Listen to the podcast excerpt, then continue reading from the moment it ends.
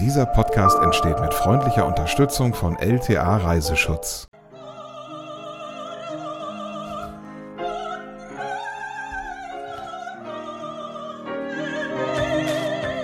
So viel Kultur hier im Reisepodcast. Hallo, herzlich willkommen zur nächsten Folge. Wir sind's Rebecca und Joris und wir haben auch heute wieder schöne Geheimtipps für euch. Und natürlich fragt ihr euch zuerst, warum, warum diese Opernsängerin am Anfang? die Opernsängerin singt die Lauretta aus der Oper Gianni Cisci, denn heute nehmen wir euch mit in die Toskana nach Bella Italia. Sehr schön. Oh, da denke ich an sehr, sehr viele Dinge, die wir bestimmt besprechen. Äh, leckere Getränke, natürlich äh, leckeres Essen. Das heute in der Folge vom Reisepodcast. Ähm, am Anfang vielleicht kurz mal ein bisschen Feedback, weil es werden immer mehr Mails, die ihr uns schreibt an reisepodcast.podcastfabrik.de zum Beispiel. Und äh, ich dachte mir, warum nicht mal einfach ein bisschen Feedback vorlesen? Ne? Wir freuen uns ja sehr immer über Rückmeldungen zu diesem Podcast. Zum Beispiel hat uns äh, Selina geschrieben. Äh, sie schreibt, ich finde euren Podcast super, weil er zum Nachdenken anregt, neue Ideen und Inspirationen liefert und das alles noch gut für unsere Erde ist. Ne? Darum geht es ja auch oft bei uns, dass man ökologisch reist, weil Rebecca dir das ja sehr wichtig ist. Und äh, Selina schreibt weiter, in unserem Alltag versuchen wir schon sehr auf Nachhaltigkeit zu achten. Beim Urlaub waren wir bisher eher egoistisch, weil wir, so jetzt kommt's, erstens uns mit zwei kleinen Kindern nur einen Urlaub im Jahr leisten können. Geht ja vielen so. Deswegen versuchen wir auch immer hin und her zu switchen bei den Zielen, auch mal was in der näheren Umgebung zu nehmen. Zweiter Punkt, das Thema nachhaltig reisen eigentlich in erster Linie für alle Firmen und Geschäftsleute Thema sein sollte. Richtiger Hinweis, Selina, absolut, stimmt gerade da ist es ja wahrscheinlich auch äh, einfacher, mal fürs Klima ein bisschen was Gutes zu tun und zu kompensieren. Tipps dazu bekommt ihr in unserer Nachhaltig Reisen Folge.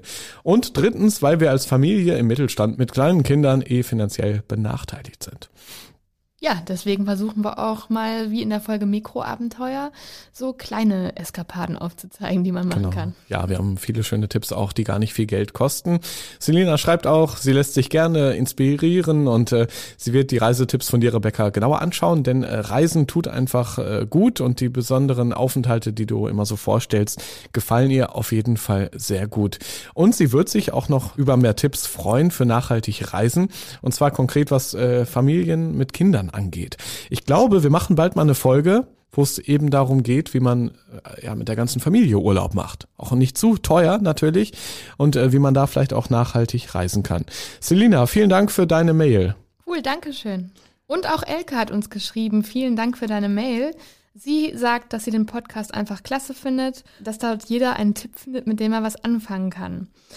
Ähm, sie hat sich auch sehr über unser Special zum Thema Nachhaltigreisen gefreut, ähm, dass das Thema grünes Reisen mal angesprochen wird und freut sich schon auf die nächsten spannenden Themen. Ja, wunderbar. Übrigens für alle nochmal der Hinweis, auch äh, für diesen Reisepodcast gilt natürlich, man kann sich die alten Folgen nochmal anhören. Genauso kostenlos wie diese aktuelle.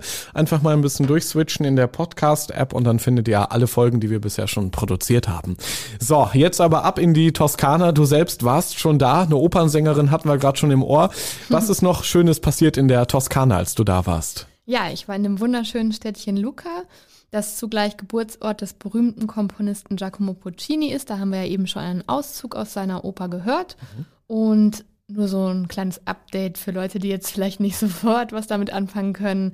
Zu seinen bekanntesten Werken zählen Tosca, Turandot und La Bohème ja, also auch für mich waren, äh, war das nochmal so neu und ähm, ich äh, höre zwar gerne Opern, aber ich bin da jetzt überhaupt kein Profi auf dem Gebiet. War trotzdem mal schön, sowas zu hören wahrscheinlich, ne? Äh, Absolut. Du hast mir auch ein Video damals geschickt über WhatsApp, äh, eine sehr beeindruckende Frau mit großer Gestik und Mimik steht da auf der Bühne und schmettert diese Oper dahin. Äh, schon ganz cool. Ähm, das ist total ergreifend, also da kriegt man Gänsehaut. Ja. ja, wenn man danach dann wieder rausgeht, die schöne Toskana anschaut, diese Melodie vielleicht noch im Ohr hat, weil Toskana, das sind ja viele Blumen, das sind alte Steinhäuser, enge Gassen, Olivenbäume, sowas hat man da um sich herum. Ähm, wie riecht, wie schmeckt, wie fühlt sich Toskana an? Ja, wunderschön. Also das war das erste Mal, dass ich in der Toskana war und ähm, ich war wirklich total begeistert. Ähm, ja, das, ich war im Februar da, also außerhalb der Saison. Da war es zwar noch ein bisschen kühl, aber dafür halt touristisch überhaupt noch nicht äh, überlaufen. Und mhm. das wäre auch ein Tipp von mir. Ja, und dann gibt's ja diese sanft geschwungenen Zypressenhügel, herrschaftliche Villen und Parkanlagen. Ja, viel mehr natürlich noch darüber hinaus. Dann gibt's diese Cafés, alles, was man so sofort vor Augen eigentlich auch hat. Ne? ähm, das La Dolce Vita lässt sich da in all seinen Facetten wirklich ganz wunderbar genießen. Und das ist ja das Coole. Hier in diesem Fall werden Vorurteile absolut bestätigt und es sind ja nur schöne Vorurteile. Also die Italiener, ich bin da manchmal ein bisschen neidisch. Ähm, die wissen ja wirklich, wie man gut lebt. Und das möchte ich noch sagen, außerhalb der so touristischen Ziele. Weil äh, da ist es wirklich nicht schön in Italien, wenn man Nee. so an lange Strände wie Rimini oder so denkt. Oder Venedig ist ja leider auch total überlaufen. Da auf keinen Fall hin, wäre jetzt so mein persönlicher Tipp. Aber eben Toskana ist ja teilweise noch eher unberührte Natur. Also da kann man ja auch mal ein bisschen so am Wegesrand schauen und es ist eben nicht so überlaufen. Du sagst also im Februar außerhalb der Saison sogar noch besser. Ich fand es wirklich richtig schön. Also die Sonne hat äh, dann schon meistens geschienen und ich konnte dann aber morgens zum Beispiel wirklich völlig alleine durch diese schönen engen Steingassen äh, schlendern und das alles auf mich wirken lassen. Die Brunnen haben geplätschert. Ähm, ich habe mir diese grüne umrankten Dachterrassen angeguckt. Man bekommt in den kleinen Cafés einen Platz und muss nicht warten. Dann gibt's diese schönen Piazzas. Also Luca und ich, das war wirklich Liebe auf den ersten Blick, muss ich sagen. Ja genau, du warst ja in Lucca, einer eher kleineren Stadt da in der Toskana. Ja, ist schon eher kleiner. Man ist da total ähm, stolz auf seinen berühmtesten Bewohner, also den Opernkomponisten. Und deswegen begegnet einem seine Musik und er selbst einem auch überall. Ne? Also das fängt beim Puccini-Museum an. Das zu besuchen ist auf jeden Fall ein Muss. Ähm, das ist direkt neben dem Geburtshaus des Künstlers. Und vor Ort kann man dann unter anderem das Klavier bestaunen, auf dem Puccini seine Oper Turandot komponierte. Ja, und man erfährt einfach ähm, auch viel über das Leben zu dieser Zeit. Das äh, ist auf jeden Fall spannend. Also wir sind so ein bisschen da auf Puccinis Spuren gereist und waren auch bei seiner Lieblingsvilla in Torre del Lago. Hm, okay. Ach, eine Villa hat er schon gehabt. Weil oft ist ja so, dass die erst nach Lebzeiten so richtig berühmt werden. Ne? Doch, der hatte später dann schon Erfolg und eine Villa war wohl drin. Oder dann gibt es zum Beispiel in diesem Ort auch ähm, direkt am See ähm, das Open Lyric Grand Theatre Puccini. Das, also die Architektur hat mir jetzt nicht so gefallen. Das war irgendwie so relativ hässlich, fand ich, sehr modern oder eher so 80er vielleicht. Aber ich stelle mir das schon toll, so eine Oper auf der Open-Air-Bühne bei Mondschein so nah am Wasser zu hören. Das ist bestimmt fantastisch. Apropos Villa ist ja mal ein schönes Thema und du hast direkt einige schöne Villen dort gesehen, ne? Oh ja, da wäre ich auch am liebsten direkt überall eingezogen. ähm, also auch Fans von wunderschönen Villen werden in Lucca und Umgebung glücklich, denn es gibt ganze 500 davon. Ähm, eine bekannte ist der Palazzo Manzi. Der ist heute ein Museum und äh, da findet man zahlreiche Kunstschätze der Stadt Lucca. Und ihr könnt euch einen Eindruck davon verschaffen, wie die wohlhabende Familie Manzi dort gelebt hat, ähm, die vor allem dank ihrer blühenden Handelstätigkeiten ein hohes Ansehen erlangt. Also es ist echt ganz spannend, da vor Ort mal in diese alten Zeiten abzutauchen. F- Finde ich ja sowieso immer spannender als ein Museum, nämlich wenn man vielmehr die Originalorte dort sehen kann. Und das ist ja sowieso in Italien sehr schön, dass das oft sehr alte Gebäude sind, die man da anschauen kann, die eben auch noch sehr gut erhalten sind. Deswegen ist sowieso Italien mal absolut eine Reise wert. Ja, und die Gärten dazu traumhaft. Übrigens, äh, kurzer Hinweis zwischendurch, dieser Reise-Podcast erscheint ja alle zwei Wochen neu. Am besten einfach mal abonnieren, dann kriegt ihr die Folgen immer automatisch auf euer Handy heruntergeladen. Vielleicht sogar eine Benachrichtigung, neuer Reise-Podcast ist da. Macht es dann noch einfacher und noch schöner, wenn man dann ganz spontan sagt, ach guck hier, neue Folge, höre ich mir doch mal an auf dem Weg in den Feierabend im Auto zum Beispiel oder ganz entspannt auch sehr schön auf dem Stepper im Fitnessstudio. Habe ich neulich auch mal gemacht, das geht sehr gut. Wirklich. Und das ist auch mal eine schöne Länge, so 20 bis 30 Minuten Episode, dann hat man ein paar Kilometer gesteppt und äh, schön informiert und träumt ein bisschen mehr vom Urlaub. Eine sehr bekannte und beliebte Rubrik in unserem Reisepodcast sind ja die Top 5, heute also für Lucca und Umgebung in der Toskana. Was ist denn da bei dir auf Platz 5? Auf Platz 5 ist ein Besuch des Torre Guinigi. Ich hoffe, ich habe es jetzt richtig ausgesprochen. Von dort habt ihr einen fantastischen Blick über die Stadt Lucca. Mm, Dafür muss man allerdings vorab 226 Stufen erklimmen. Fahrstuhl gibt's nicht. Bekannt wurde der Turm auch, weil sich auf seiner Spitze ein hängender Garten mit sieben Steineichen befindet. Ach guck. Ja. Lohnt sich der Ausblick? Offenbar ja. Ja, Ja. auf jeden Fall. Sollte man machen. Und 200 ist ja auch. Fitnesstraining. Eben, Ne? und 226 Stufen, die kriegt man ja wohl noch gerade hin. Was mich nur immer nervt, ist, wenn das vorher schon da steht. Sie werden jetzt so und so viele Stufen laufen müssen. Nee, einfach überraschen lassen, ist doch viel cooler. Richtig. Okay, der nächste Tipp, Platz 4 unserer Top 5. Was ist das bei dir? Tipps für die Toskana. In der Via Santa Lucia 13 liegt die Antica Bottega di Prospero dal äh, ja, 1790. es gab sie also schon zu Puccinis Zeiten und wer den Laden betritt, wird den historischen Charme sofort spüren. Denn hier ähm, gibt es einfach, ja, das sieht so richtig antik aus, so alte Fässer, dann gibt es so eine Rotwaage und ähm, man bekommt dort lokale Delikatessen wie Olivenöle, Kastanienmehl, handgemachte Pasta und edle Weine aus der Region. Darunter auch viele Bioprodukte, was mein Herz natürlich wieder höher schlagen lässt. Ähm, es gab auch richtig tolle Trüffelpasta. Also ich hätte mich Stunden in diesem Laden aufhalten können. Das ist ja sowieso immer in Italien oder meinetwegen auch Frankreich oder äh, Schweiz, Österreich. Eben Orte, ähm, wo es leckeres Essen gibt, wo die Einheimischen wirklich auch darauf achten, anders als wir in Deutschland. Da will man ja am liebsten sich komplett die Taschen voll machen, Ja. aber kriegt's eh nicht alles ins Flugzeug oder ins Auto. Wie machst du das? Ein paar Produkte auswählen und mit nach Hause nehmen? So eine Flasche Olivenöl zum Beispiel oder einen guten Wein oder wie machst ja, du's? oder ich habe auch tolle Pasta mitgebracht, so Ja. als Mitbringsel. Also dieser Laden ist wirklich perfekt, wenn man irgendwie für seine Familie und Freunde Mitbringsel mitbringen möchte. Ja, leider immer nur so kleine Portionen, das ist immer das Problem. Ja. Ich habe mal so einen richtig, richtig leckeren Käse aus Österreich mitgebracht. ähm, ich wollte den teilen mit, mit durchaus auch mit Familie und Freunden und so. Hab ihn dann aber am Ende dann doch selber aufgegessen. Mensch. Er war zu lecker und es war halt zu klein, das Stück. Das ist immer ein bisschen schade, wenn man in so schönen Regionen, in so geschmackvollen Regionen Urlaub macht. Passt doch auch zu unserem Platz drei in den Top 5. Und zwar geht's um ein Slow Food Restaurant, was du dort besucht hast. Ja, das war auch richtig hervorragend. Das heißt Il Mecenate.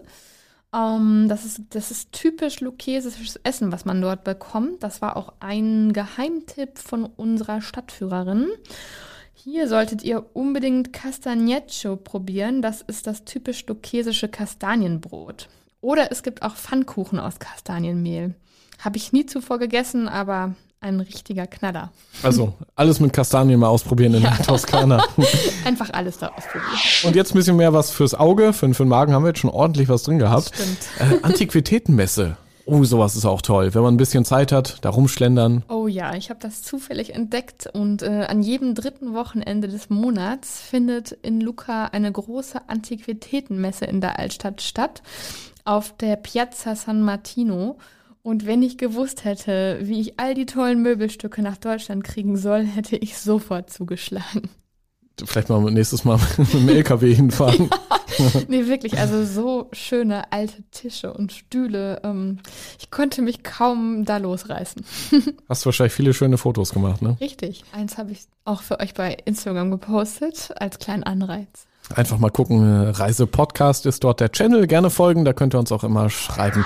So, jetzt Platz eins der Top 5 äh, für Toskana.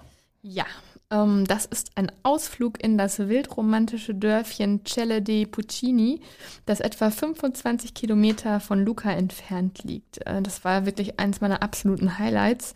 Total friedlich, ganz idyllisch. Am liebsten hätte ich mir direkt ein paar Bücher eingepackt und da so eine entspannte Auszeit gemacht. Ähm, das hat nur etwa 40 Einwohner, das Dörfchen. Und ähm, da damals die Familie von Giacomo Puccini ähm, dort gelebt hat, hat es ähm, ja etwas Bekanntheit erlangt. Ansonsten würde das, glaube ich, niemand kennen. Und ihm zu Ehren finden jeden Sommer regelmäßig Open-Air-Puccini-Konzerte vor Ort statt. Das stelle ich mir auch wunderschön vor. Guck, und da sind wir wieder bei der Opernsängerin vom Anfang. Hier Genau. hören wir sie noch mal kurz.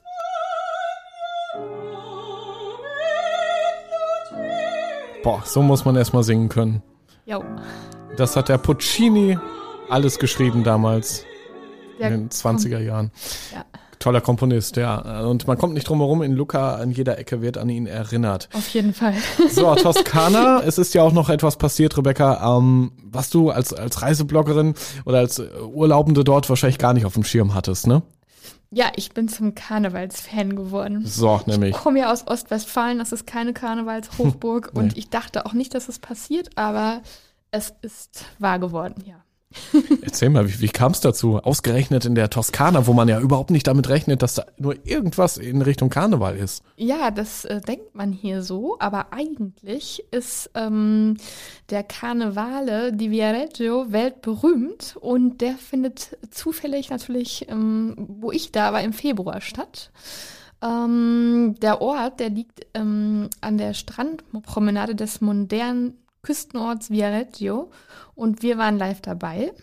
Ja, und ähm, dazu muss ich sagen, dass der Karneval aber auch ein bisschen anders war, als ich ihn hier kennengelernt habe. Nämlich? da steht nicht das Thema Trinken im Vordergrund, sondern die Kunst. Also das ging da schon relativ gesittet zu, würde ich sagen. Ich habe jetzt keine Alkoholleichen gesehen, keine Menschen, die sich übergeben oder so, was ich jetzt alles in Köln vielleicht schon mal gesehen habe. Und die riesigen Wagen, die da die Strandpromenade entlang fahren, die sind wirklich absolut imposant. Die widmen sich politischen und kulturellen Themen.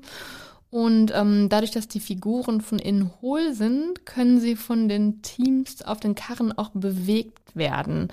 Das macht das so richtig lebendig. Ja, und ich habe da auch ein kurzes Video gemacht von einem riesigen Skelett, was sich bewegt hat. Und das war zum Thema ähm, ja, Rauchen und Tod quasi. So, das ist der Ton dazu. Es ist, ist leider ein bisschen regnerisch, das ja, muss man sagen. Ja, es hat geregnet an einem Tag, das stimmt. Aber sehr viele bunte Schirme fröhliche Menschen. Und das Tolle ist, verkleidet sind sie äh, ähnlich wie in Deutschland, tanzen da durchs Bild. Jetzt freuen wir uns auf die Wagen. Genau. Und ähm, da ist, wie gesagt, so ein rosafarbenes, riesig angeleuchtetes Skelett, was ähm, etwas gruselig. Ja, etwas ist äh, eigentlich harmlos. Das sieht sehr gruselig aus. Die Augen bewegt. blinken auch Genau, so. die Augen blinken auch. Und es raucht halt. Und es soll auf die Todesopfer durch Rauchen aufmerksam machen. Ist aber nur eines von vielen. Also es gab auch viele Politiker, die dargestellt wurden.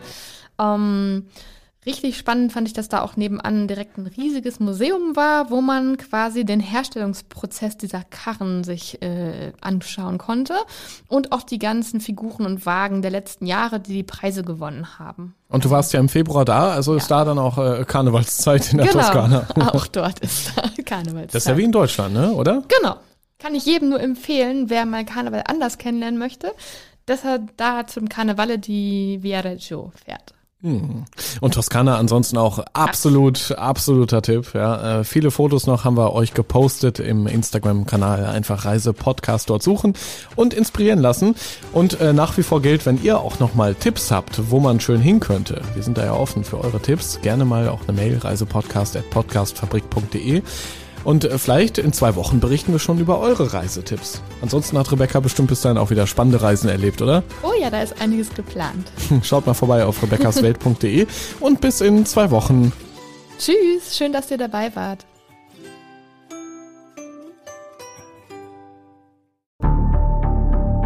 Wie lange kann ein Mörder sein dunkles Geheimnis bewahren? Wann bekommen die Angehörigen Gewissheit und die Opfer Gerechtigkeit?